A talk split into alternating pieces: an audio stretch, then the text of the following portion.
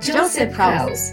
Casa de José es un programa hecho especialmente para las familias que, como la tuya, anhelan el establecimiento de la cultura de reino a través de la voz de reforma que se deja escuchar en las naciones.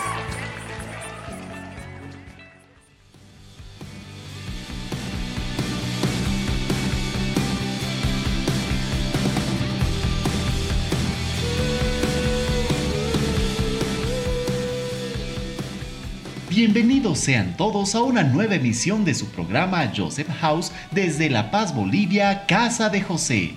Soy Gustavo y junto a Andrea estaremos compartiendo un tiempo muy especial. Hola Gus, hola amada familia Joseph House. Preparémonos todos para ser edificados a través de nuestros sectores. Hoy tocaremos un tema que habla de la naturaleza misma de Jesús. Cierto, en Juan 14, 6, Él dice que es el camino, la verdad y la vida. Eso es muy tremendo porque más allá de ser un valor, la verdad es una persona. Así es, porque en estos tiempos todos dicen tener la verdad o viven verdades construidas por sí mismos, como las formas de pensar, las formas de ser. Mm, me parece que reconocer a Jesús como la verdad nos lleva a tener un referente ante la vida que impartimos. Vayamos con el siguiente sector que nos dará más luz sobre lo que venimos conversando. A continuación, el devocional del día.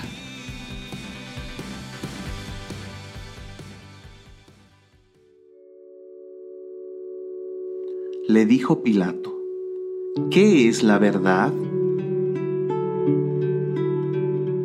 La verdad o realidad se construye de lo que conocemos, de lo que percibimos y de acuerdo a esto vivimos. Mientras una persona que no puede ver desarrolla un oído y un tacto mucho mejores que el de cualquier persona vidente, otro que no oye tendrá una mejor vista y estará atento a cualquier vibración que pueda percibir con los diferentes receptores que tenemos en la piel. Nuestros sentidos captan los cambios a nuestro alrededor y nos ayudan a percibir lo que llamamos realidad. Esto es, recibimos lo que nuestros sentidos perciben y lo interpretamos como la realidad. Pero, ¿cómo podemos saber que esta es toda la realidad? De hecho, con los avances tecnológicos podemos saber que hay más de lo que podemos percibir un mundo microscópico que es deslumbrante en diversidad. Los planetas, las estrellas, cometas, galaxias. Hay abismos en profundidades de los mares, luces y sonidos que no podemos percibir, pero que sí perciben otros organismos como murciélagos, delfines o ballenas. ¿Se imaginan vivir en un mundo donde más de la mitad de lo que experimentas no es real? Donde eres parte del elenco de un gran teatro que llamamos vida y detrás de ese escenario y a las afueras del teatro está lo que realmente es verdadero. Mientras que lo que tú haces es solamente parte de un acto que otros observan. Algo parecido a La Matriz o Matrix, la famosa película que muestra una realidad ficticia dentro de un software que tiene las reglas de todo lo que se puede y no se puede hacer. De hecho, este tipo de películas te hacen pensar precisamente en lo que vivimos en nuestros días. A lo largo de nuestras vidas o a lo largo de la historia de nuestro planeta, muchos han buscado la verdad, pero pocos la encuentran, ya que la verdad no es lo que uno espera. Aquello que con tanta ansia esperamos pudo llegar ya hace mucho tiempo y ni siquiera nos dimos cuenta. Los hebreos esperaban su liberación del sometimiento de un imperio como el romano, pero no pudieron ver el día de su visitación. Tal vez porque esperaban otro tipo de liberación. De igual forma, muchas veces la verdad podría estar delante de nosotros y no la vemos o no la reconocemos. De hecho, pudo pasar delante de ojos de muchos, pero pasó como cualquier otro evento. Entonces, ¿cómo poder reconocerla? Uno de los efectos de la verdad es que puede hacerte libre. La palabra de Dios nos dice, y conoceréis la verdad, y la verdad les hará libres. Esto está en Juan 8:32. La acción de la verdad, cuando uno la conoce, es la libertad. Dios preparó la verdad para que podamos ser libres del sistema que nos rodea, que conocemos es dominado por el príncipe de este siglo, es decir, el diablo, cuyas artimañas tienen a muchísima gente dentro de un sistema que conduce hacia la perdición. Pero cuando experimentas la verdad, es decir, conoces la verdad, vienes a experimentar un nivel de libertad que nunca antes habías experimentado. Libertad para amar, libertad para perdonar, libertad para expresar lo que siento, lo que veo, lo que me preocupa o lo que sueño. Libertad para hacer algo diferente sin que me preocupe el ser juzgado o condenado. Libertad para sonreír cuando nadie más lo hace, libertad para abrazar a quien nadie abraza, libertad para ir donde nadie quiere ir, libertad para dar, libertad para ser amado, libertad para ser un hijo muy amado, libertad para conocer profundidades y misterios que se han buscado por siglos, libertad para ser quien fui diseñado para ser.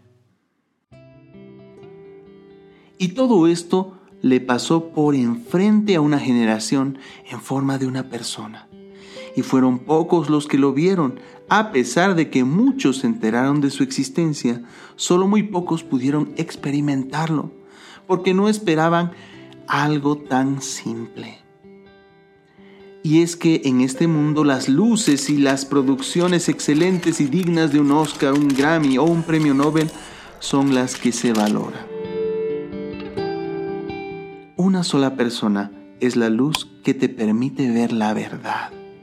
De hecho, esta persona no solo es la luz, sino también la verdad. Su nombre es Jesús. Lo más extraordinario es que ahora mismo esta persona quiere que lo conozcamos más y más.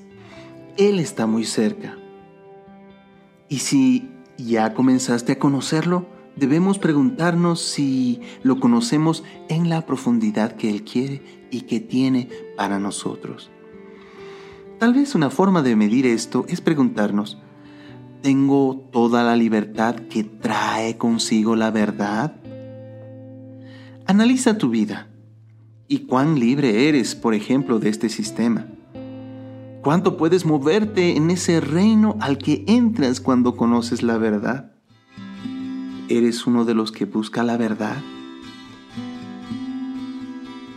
Entonces, no la negocies, no la pierdas. No vendas tu libertad, vale mucho, hasta la vida del más amado. Cuando permaneces en la libertad, sabes que estás en la verdad.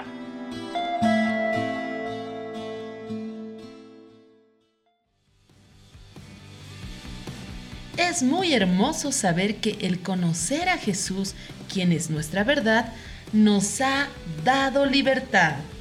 Y esa libertad nos posiciona como iglesia. Recuerda que Timoteo nos dice que la iglesia es columna y baluarte de la verdad. Somos representantes suyos. Recuerdo que hace tiempo leí esa palabra en otra versión. Era mm, a la traducción en lenguaje actual. Y ahí dice que la iglesia sostiene y defiende la verdad.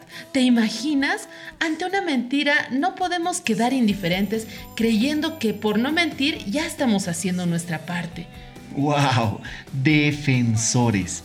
Eso quiere decir que llevamos la bandera de la verdad en alto. Por tanto, no podemos ser tolerantes ante cualquier tipo de falsedad. Pero para defender algo debemos conocer aquello que defendemos, es decir, las verdades que Dios dijo y dice acerca de tantos temas.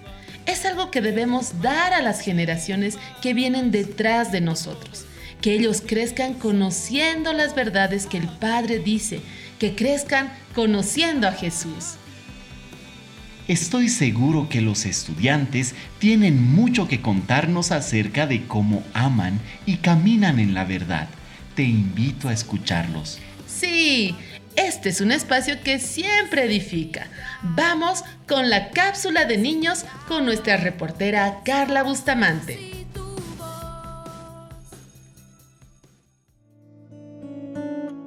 Queridos oyentes, Qué lindo poder compartir con ustedes un programa más y en esta oportunidad estaremos escuchando a los estudiantes sobre cómo caminar en la verdad. Recuerden que la verdad trae libertad y en esta semana lo hemos estado escuchando. Así que, sin más demora, escuchemos qué nos dicen. Soy Lil Moreno de Bogotá, Colombia. Para amar es muy importante el obedecer. Esto no es fácil, tener prioridades y apartarnos de lo que queremos para obedecer. Pero recordemos que esto es lo más importante y además es el camino que nos lleva a andar en la verdad. Andar en la verdad es obedecer, oír la voz de Dios, andar en sus caminos. Entonces seremos hallados justos andando en la verdad. Bendiciones. Hola, mi nombre es Ámbar Justina Rodríguez, soy de Buenos Aires, Argentina. Lo que hago para andar en verdad es leer la palabra. También con mi familia hacemos altar de adoración, orar en las mañanas, antes de acostarme, a veces en las tardes, y compartir la palabra de Dios a otras personas que no lo conocen. Hola, mi nombre es Belén Rojas, vivo en Puerto Montt, Chile. Lo que hago para andar en verdad es adorar al Señor, reunirnos con mi familia a dar gracias. Hola, yo soy Benjamín Filippini y los saludo desde Paraguay Asunción. Para amar simplemente yo amo porque como la palabra dice, Jesús nos amó primero. Y así es como yo consigo amar. Es una es como un impulso que me impulsa a amar a los demás.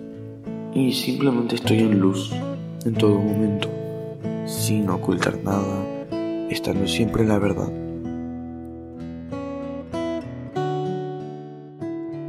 Hola queridos oyentes, sean bendecidos. Soy Edward. Lo que yo hago para amar es ser generoso con los demás.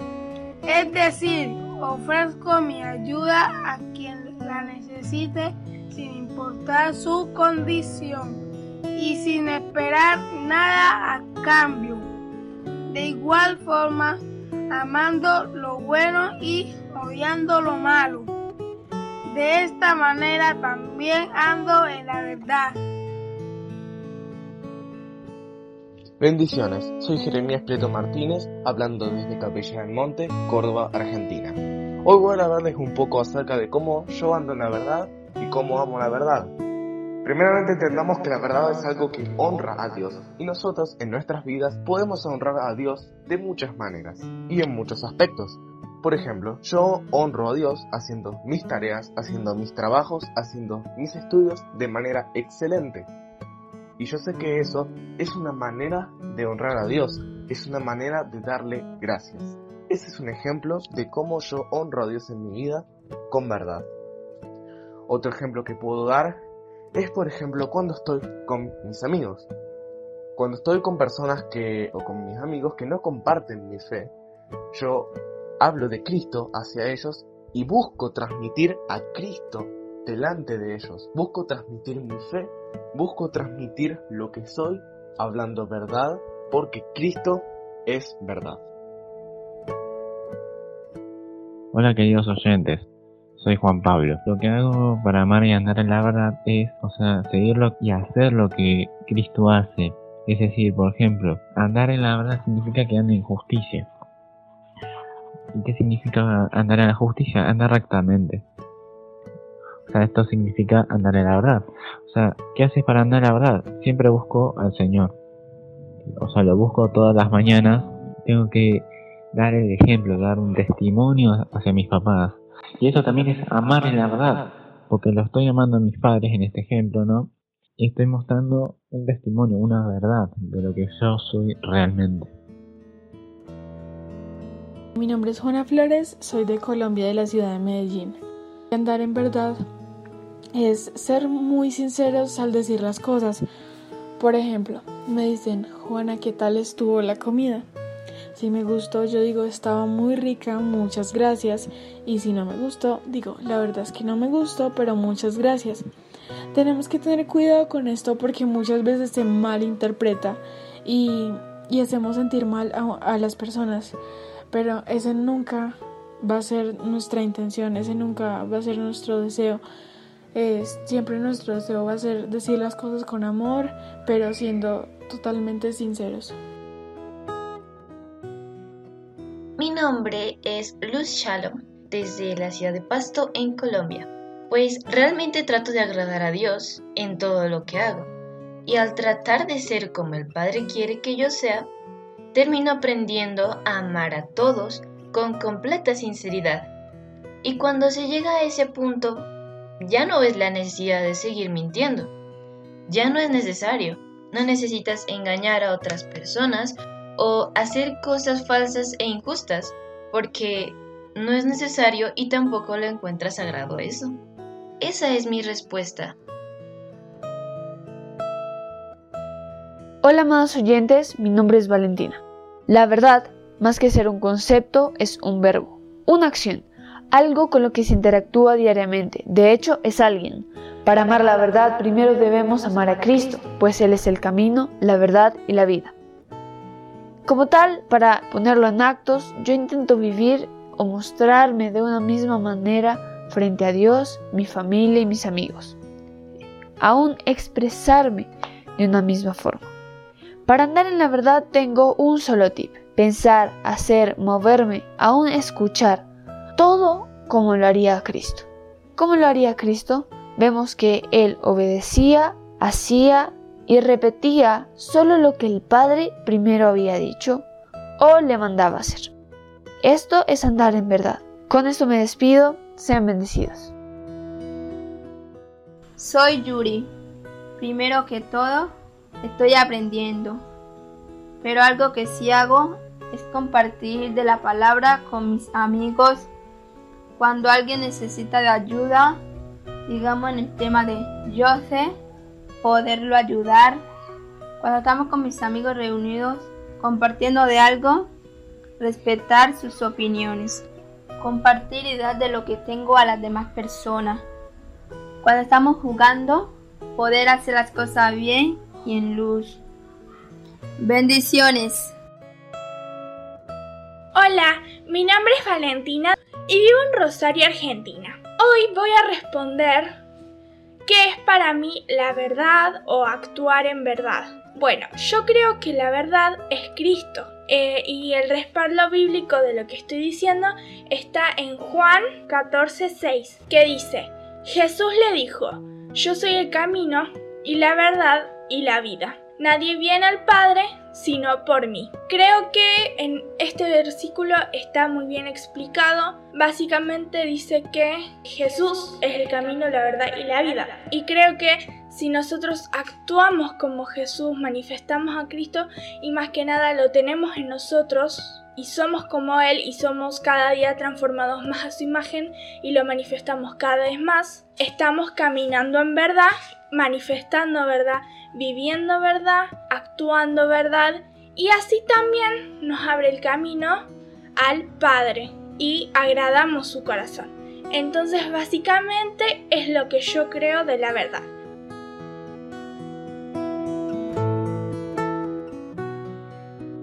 Querido oyente, quiero recordarte lo que dice en 2 Timoteo 2.15. Esfuérzate para poder presentarte delante de Dios y recibir su aprobación. Sé un buen obrero, alguien que no tiene de qué avergonzarse y que explica correctamente la palabra de verdad. Esforcémonos por hablar y hacer la verdad, así como los estudiantes que escuchamos. Debemos hablar la verdad y hacer conocer a Cristo. Así que aprendamos mucho más continuando con nuestra programación.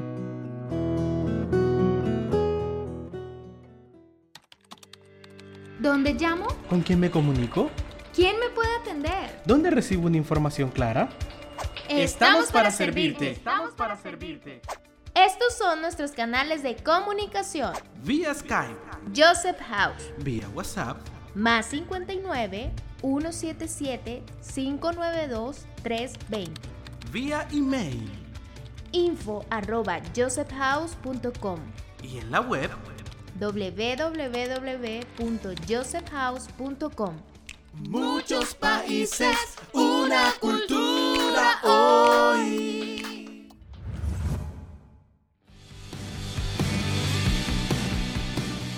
Cuánta bendición recibimos al escuchar la frescura que el Padre derrama sobre los estudiantes de Joseph House. Al oírlos hablar acerca de la verdad, podemos estar confiados en que se está levantando una generación diferente que no hace alianza con la mentira como algo que puede estar presente en sus vidas. Es cierto, los estudiantes buscan honrar a Dios con la verdad, no solo diciéndola, sino viviéndola. Qué importante. Además que el vivir tiene que ver con mostrar en todo lo que hacemos a Cristo. Como dijeron en la cápsula, es vivir en justicia. Escuché a uno de los muchachos decir que el andar en verdad es hacer todo en luz, desde lo más sencillo, como hacer tareas o jugar. A mí me gustó mucho el ejemplo que dio una de las jovencitas sobre decir la verdad en todas las cosas con amor. Así sea decir que no nos gustó un plato de comida porque muchas veces por la cultura que recibimos, pero ya no debemos vivir, se consideraba el decir que nos gustó algo sin que sea así y era tomado como buena educación. Sí, debo confesar que me ha pasado muchas veces y de forma automática, pero es tremendo cómo Cristo ha venido a quebrar formas de pensar y de ser para decir las cosas desde Él y de esa forma hasta podemos aportar a que la persona mejore, como en el ejemplo que estamos dando en la cocina. Cierto, pero ahora nos toca hablar de cómo se ha manipulado la información en las noticias en estos últimos tiempos. Adelante con la cápsula informativa.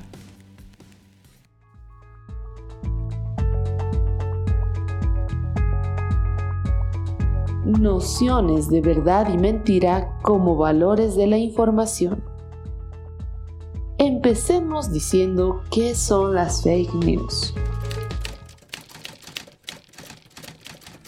Las fake news o noticias falsas destacan el concepto de intencionalidad unido a la idea de falsedad. Esto sugiere la adulteración o corrupción premeditada de una noticia con algún fin. El diccionario Cambridge define a las fake news como historias falsas que parecen ser noticias difundidas en Internet u otros medios, generalmente creadas para influir en las opiniones de la población. Por su parte, el diccionario Collins las define como información falsa, a menudo sensacional, dispersada bajo la apariencia de informes de noticia. Las fake news se han convertido en una constante dentro del ámbito noticioso y en un verdadero problema a la hora de discernir la credibilidad de una información. Impacto de las nuevas tecnologías. Hoy en día, las nociones de verdad y mentira como valores de la información se están viendo afectadas a consecuencia del impacto de las nuevas tecnologías, ya que establecen la instantaneidad como ritmo normal de la información y cualifican el rumor y las noticias no verificadas como un valor lógico de las mismas. La manera en que accedemos a la información ha cambiado radicalmente en los últimos años. La prensa y los informativos de televisión pierden audiencia, especialmente entre las generaciones más jóvenes, entre las cuales las redes sociales han pasado a ser de mucha influencia. Según un estudio del Pew Research Center, el Facebook es la red social con mayor uso y a la que más se accede para obtener información. El Digital Report, mediante la Universidad de Oxford, asegura que la aplicación de mensajería instantánea más popular del mundo es WhatsApp, con más de 1.500 millones de usuarios en 180 países, ha triplicado su uso informativo y se ha convertido en un nuevo canal para la proliferación de las noticias falsas.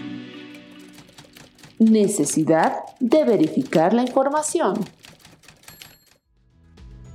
En un sistema mediático en el que se busca posicionar la mentira con sobreinformación y una gran abundancia de fuentes, se hace necesario comprobar la veracidad de las noticias algunos de los efectos positivos que las noticias falsas generaron fue el abrir debates sobre el papel de los medios ante la verificación de la información y un fuerte crecimiento del chequeo de información.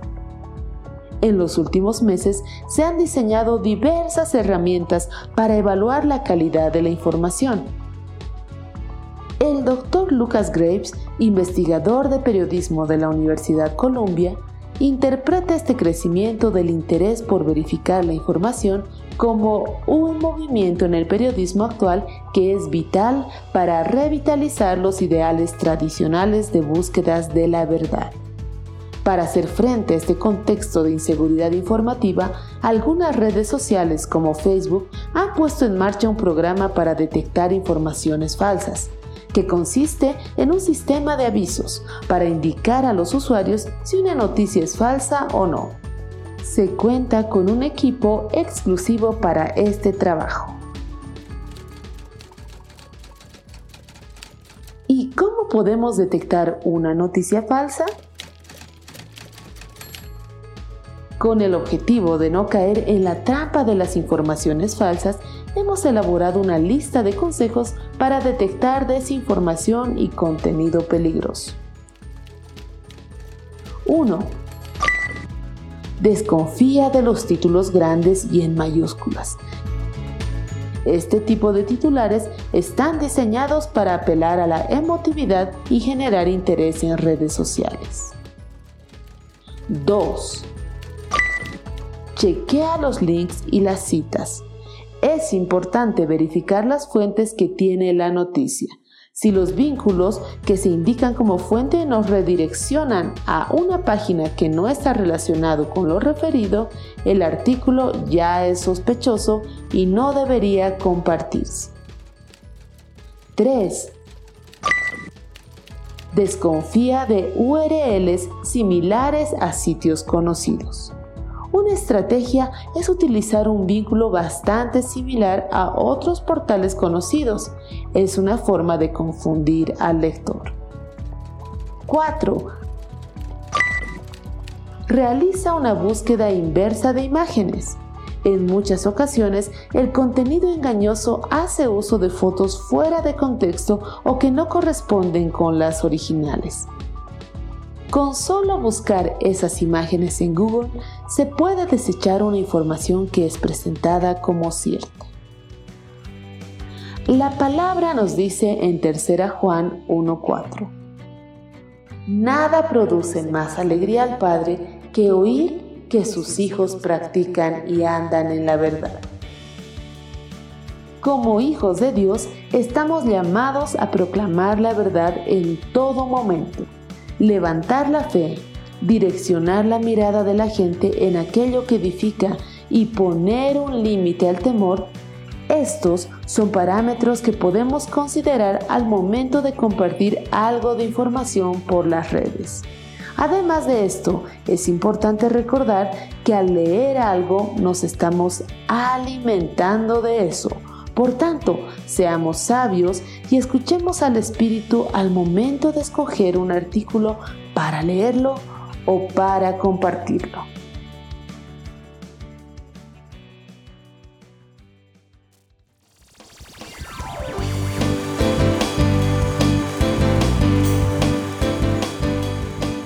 Estás en sintonía de Querigma Radio. Querigma Radio. Extendiendo el mensaje del reino de Dios a todas las naciones de la tierra. A todas las naciones de la tierra.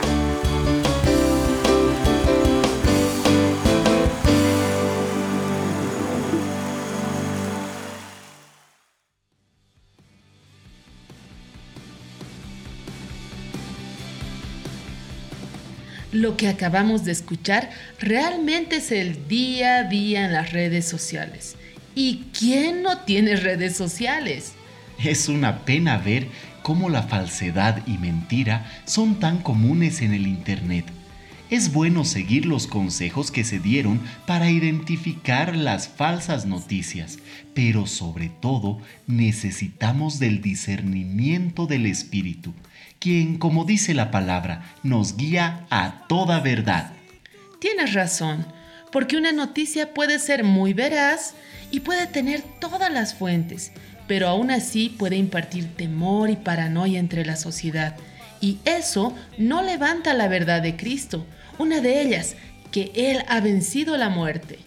Amén. Otra verdad es que Él ya pagó por las enfermedades y dolencias. Recuerden que todas nuestras acciones deben ser desde las verdades de Cristo. Así es. Mm, Gus, ¿tú recuerdas que en un programa anterior conocimos a la abeja Rilda? Y vimos cómo, gracias a Dios, terminó obedeciendo a sus papás. Ah, pero claro, la apreciada Rilda, ¿cómo olvidarla? Hoy te comento que volveremos a escuchar una de sus historias. Esta vez conoceremos a su pequeño hermano con la verdad de la verdad. Soy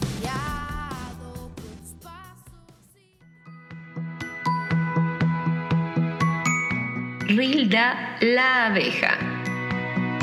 La verdad de la verdad. Qué lindo volver a encontrarnos. Hoy estamos con una nueva historia de Rilda la abeja, esta peculiar, simpática y sin igual abeja. Recordemos que ella vive en un hermoso campo lleno de coloridas flores, rodeada de aire puro y fresco, junto a su numerosa pero trabajadora familia. Veamos qué novedades tenemos hoy. ¡Gol! ¡Qué lindo es jugar a la pelota! Esto me divierte mucho. ¿Dónde está mi hermano? Sanganito, ¿dónde estás? Mm, seguro que se fue a jugar. Le gustaba tanto a Sanganito jugar con sus amigos a la pelota que se perdía tardes enteras haciéndolo.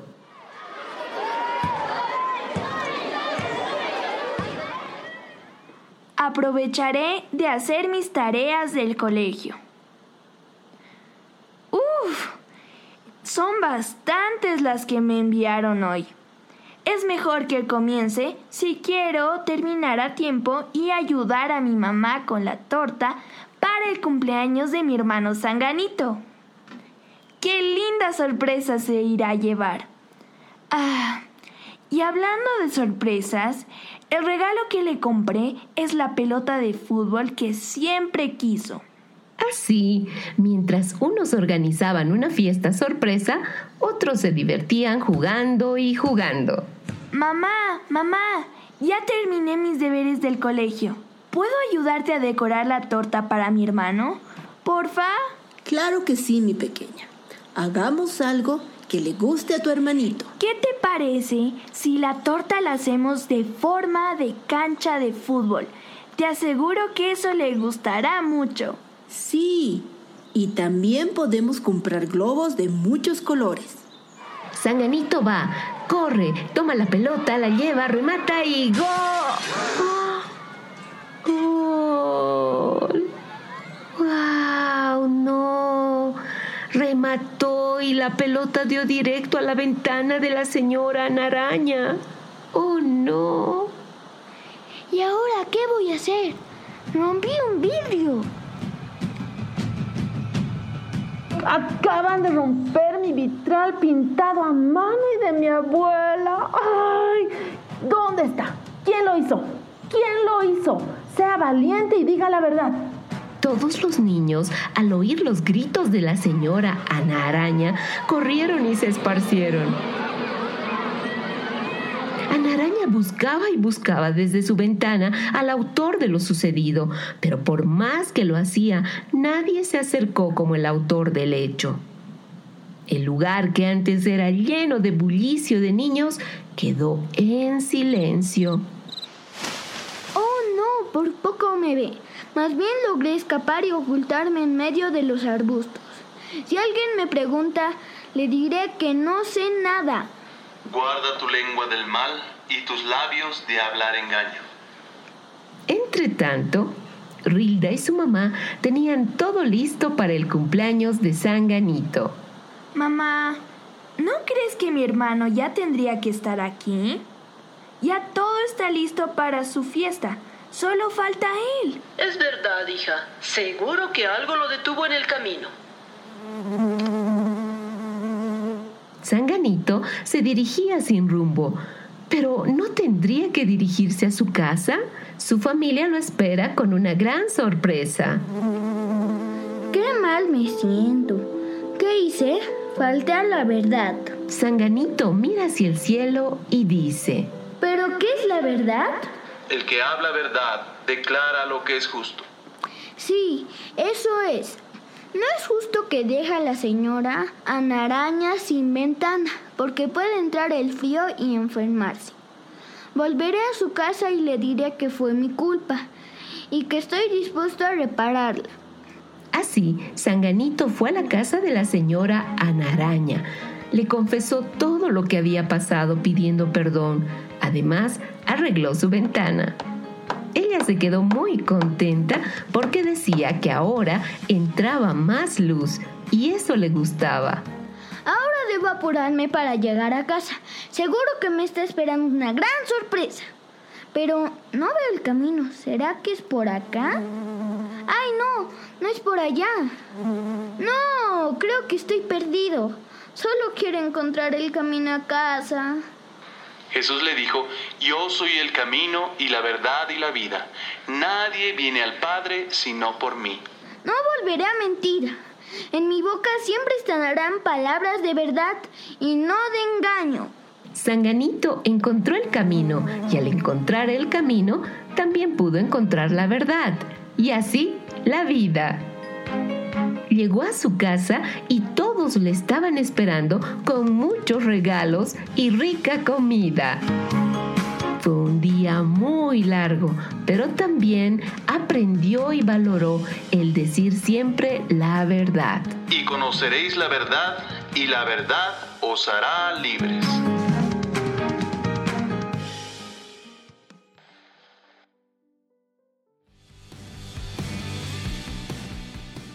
Qué bueno saber que Sanganito pudo decidir por la verdad y arregló la ventana de la señora Ana Araña. Sí, sin duda tuvo un buen final. En la sencillez de un pequeño podemos evidenciar que la verdad nos lleva a ser justos. Y hablando de justicia, hoy continuaremos con la lectura del libro El mártir de las catacumbas. Hoy terminamos el capítulo 2. Este es un sector que tú disfrutas mucho, Gus. Ay, pues, ¿qué te puedo decir? Es cierto, ya tengo mi libro listo. Esta vez no me voy corriendo. Así que invito a todos los estudiantes que preparen sus libros y disfrutemos juntos de esta historia que levanta nuestra fe.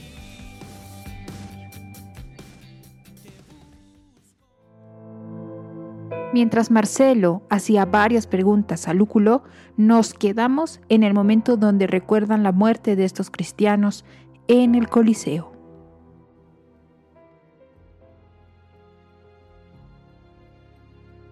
Te entusiasmas excesivamente por aquellos parias. No es mero entusiasmo, Lúculo. Yo deseo saber la verdad. Toda mi vida he oído esas referencias, pero ante lo que vi ayer juntamente contigo, por primera vez he llegado a sospechar de su veracidad y ahora te pregunto a ti con todo mi afán y descubro que tu conocimiento no se funde en nada. Y hoy yo bien recuerdo que estos cristianos por todo el mundo son personas pacíficas y honradas a toda prueba. Jamás toman parte en levantamientos o perturbaciones y estoy convencido que ninguno de estos crímenes que se les imputa podrán comprobarse contra ellos. ¿Por qué entonces se les mata? Sin embargo, el emperador tiene que tener buenas razones para haberlo dispuesto así. Bien puede él haber sido instigado por consejeros ignorantes o maliciosos. Tengo entendido que es una resolución tomada por él mismo, Marcelo. El número de los que han sido entregados a la muerte de esa manera y por el mismo motivo es enorme. Oh, sí, son algunos millares, quedan muchos más, pero es que no se les puede capturar. Y precisamente eso me recuerda la razón de mi presencia acá. Te traigo la comisión imperial. Lúculo extrajo de los dobleces de su capa militar un rollo de pergamino, el cual entregó a Marcelo. Este último examinó con avidez su contenido. Se le ascendía a un grado mayor, al mismo tiempo que se le comisionaba para buscar, perseguir y detener a los cristianos en donde fuera que se hallasen ocultos, haciéndose mención en particular de las catacumbas. Marcelo leyó con el ceño fruncido y luego puso el rollo a un lado. No pareces estar muy contento. Te confieso que la tarea es desagradable. Soy un soldado y no me gusta eso de andar a la casa de viejos débiles y niños para los verdugos. Sin embargo, como soldado debo obedecer. Dime algo acerca de esas catacumbas. Las catacumbas es un distrito subterráneo que hay debajo de la ciudad y cuyos límites nadie conoce. Los cristianos huyen a las catacumbas cada vez que se hallan en peligro. También están ya habituados a enterrar a sus muertos allí. Una vez que logran penetrar allí, se pueden considerar fuera del alcance de los poderes del Estado. ¿Quién hizo las catacumbas? Nadie lo sabe con exactitud. El hecho es que han existido allí por muchos siglos. Yo creo que fueron excavadas con el objeto de extraer arena para las edificaciones pues en la actualidad todo nuestro cemento proviene de allí. Y podrás ver innumerables obreros trayendo el cemento a la ciudad por todos los caminos. En la actualidad tienen que ir hasta una gran distancia, porque con el transcurso de los años han excavado tanto debajo de la ciudad que la han dejado sin fundamento. ¿Existe alguna entrada regular? preguntó Marcelo. Hay entradas innumerables, dijo Lúculo. Precisamente esa es la dificultad, pues si hubiera solamente unas pocas, entonces podríamos capturar a los fugitivos. Pero así no podemos distinguir de qué dirección hemos de avanzar contra ellos. ¿Hay algún distrito del cual se sospecha? Sí, siguiendo por la vía Apia, como a dos millas, cerca a la tumba de Cecilia Metella, la gran torre redonda que conoces, Allí se han encontrado muchos cadáveres. Hay conjeturas que esos son cuerpos de cristianos que han sido rescatados del anfiteatro y llevados allá para darles sepultura. Al acercarse los guardias, los cristianos han dejado los cadáveres y han huido. Pero, después de todo, eso no ayuda a nada, porque después que uno penetra las catacumbas, no puede considerar que está más cerca del objetivo que antes, no hay ser humano que pueda penetrar aquel laberinto sin el auxilio de aquellos que viven allí mismo. ¿Y quiénes viven allí? Los excavadores, que aún se dedican a cavar la tierra en busca de arena para las construcciones. Casi todos ellos son cristianos y siempre están ocupados a cavar tumbas para los cristianos que mueren. Esos hombres han vivido allí toda su vida y no solamente pueden decir que están familiarizados con todos aquellos pasajes, sino que tienen una especie de instinto que les guía. Has entrado algunas veces a las catacumbas, ¿verdad, Lúculo? Una vez, hace mucho tiempo, cuando un excavador me acompañó, pero solo permanecí allí un corto tiempo. Me dio la impresión de ser el lugar más terrible que hay en el mundo. Yo he oído hablar de las catacumbas, pero en realidad no sabía nada respecto a ellas. Es extraño que sean tan poco conocidas. ¿No podrían esos excavadores comprometerse a guiar a los guardias por todo ese laberinto? No, ellos no entregarían a los cristianos. Pero, ¿se ha intentado hacerlo? Oh, sí. Algunos obedecen y guían a los oficiales de la justicia a través de la red de pasajes, hasta que llega un momento en que casi pierden el sentido. Las antorchas casi se extinguen, llegando ellos a aterrorizarse, y entonces piden que se regrese. El excavador expresa que los cristianos deben haber huido, y así regresa al oficial al punto de partida o ingreso. ¿Y ninguno tiene la suficiente resolución de seguir hasta llegar a encontrar a los cristianos? Si insisten en continuar la búsqueda, los excavadores les guían hasta cuando quieran. Pero lo hacen por incontables pasajes que interceptan algunos distritos particulares. ¿Y no se ha encontrado uno solo que entregue a los fugitivos? Sí, algunas veces, pero ¿de qué sirve? A la primera señal de alarma todos los cristianos desaparecen por los conductos laterales que se abren por todas partes. Mis perspectivas de éxito parecen muy pocas. Podrán ser muy pocas, pero mucha esperanza se tiene cifrada en tu osadía y sagacidad.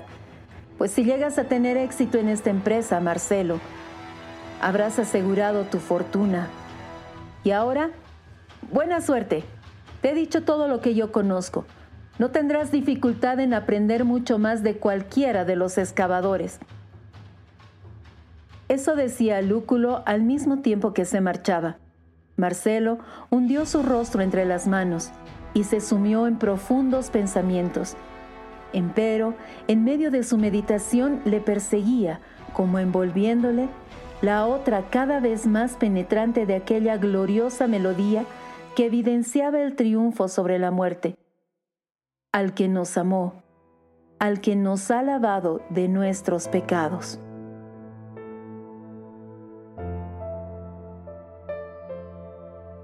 Quizá la tarea entregada a Marcelo por saber dónde están las catacumbas pueda darnos más información sobre la vida de los cristianos y de una vez saber qué hacer con ellos. No se lo pierdan en el siguiente programa.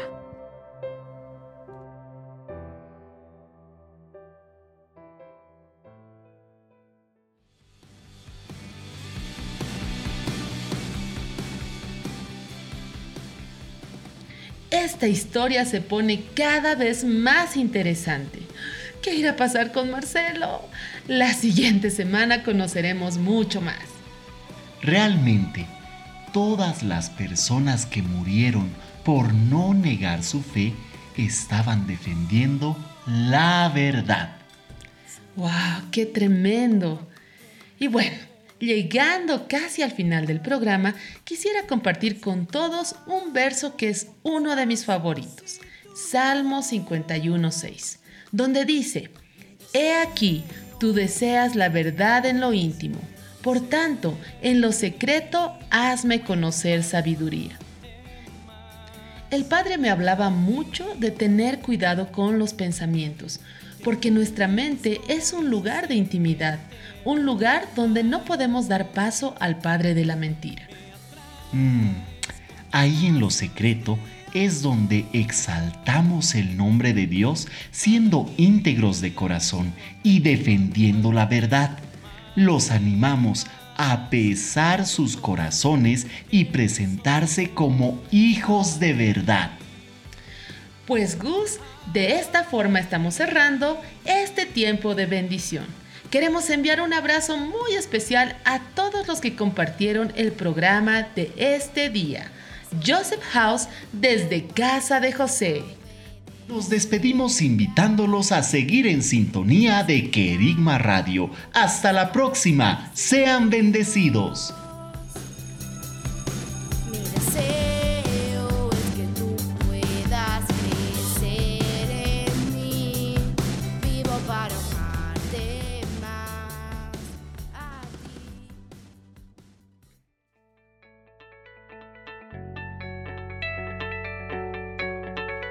House.